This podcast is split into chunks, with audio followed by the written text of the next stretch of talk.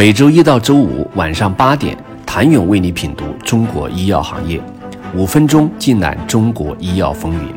喜马拉雅的听众朋友们，你们好，我是医药经理人、出品人谭勇。辉瑞对待未来新冠疫苗态度上的谨慎自有其道理。新冠疫苗的成绩固然惊艳，但这笔收入能够持续多久？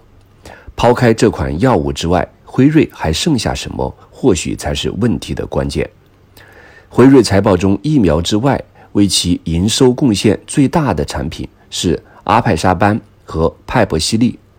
派博西利是全球首个获批上市的 CDK 四六抑制剂。二零一五年上市后，凭借先发优势，销售额连年增长。二零一九年销售额已达四十九点六一亿美元，增长率高达百分之二十点四七。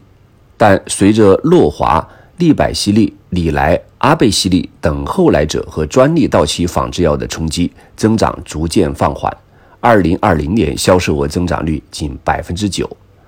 二零二一年第三季度，派博西利销售十三点八一亿美元，增长仅为百分之一。辉瑞的另一款畅销药阿派沙班，在赢得一场关键诉讼，并在二零二零年与竞争对手达成和解协议后，将专利到期的时间延长到二零二六年。阿派沙班二零二零年全球销售额达到九十一点七亿美元，同比增长百分之十六。作为辉瑞和 BMS 共同的明星产品，两家公司平分利润和亏损。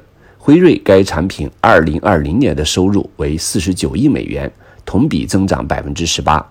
二零二一年第三季度，辉瑞公司其阿派沙班继续保持高速增长，销售额达到十三点四六亿。较去年同期相比，增长了百分之二十一。但分析人士预计，虽然辉瑞暂时可以抵挡住可能的竞争，但二零二六年专利到期将会使辉瑞损失两百亿美元的销售额。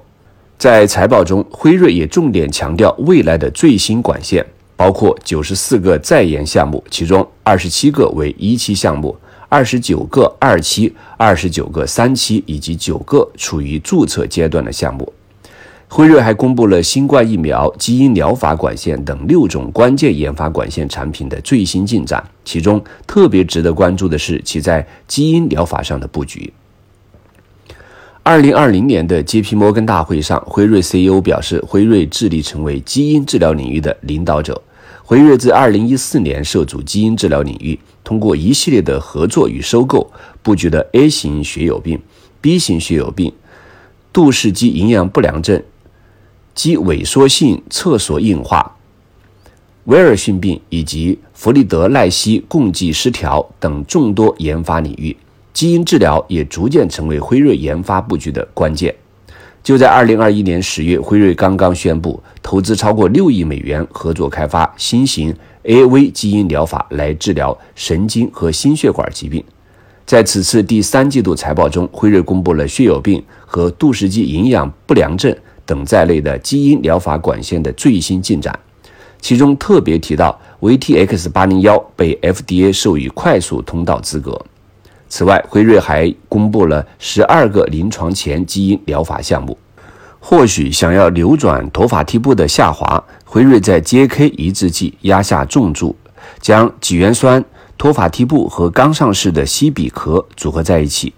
头发替布是全球首个上市的 JAK 抑制剂，第三季度销售额六点一亿美元，同比下滑百分之七。而西比可是新一代的口服 JAK 一抑制剂，在头对头三期研究中，每一个评估的疗效指标都击败了赛洛菲的达必妥，而达必妥今年预计全年销售将达到六十亿欧元。为了控制风险，辉瑞正致力于通过变革性创新来成为其 PPT 上写的聚焦创新的、致力于寻找 First-in-class 产品的大型生物制药公司。谢谢您的收听。想了解更多最新鲜的行业资讯、市场动态、政策分析，请扫描二维码或添加医药经理人微信公众号“医药经理人”——医药行业的新闻与资源中心。我是谭勇，明天见。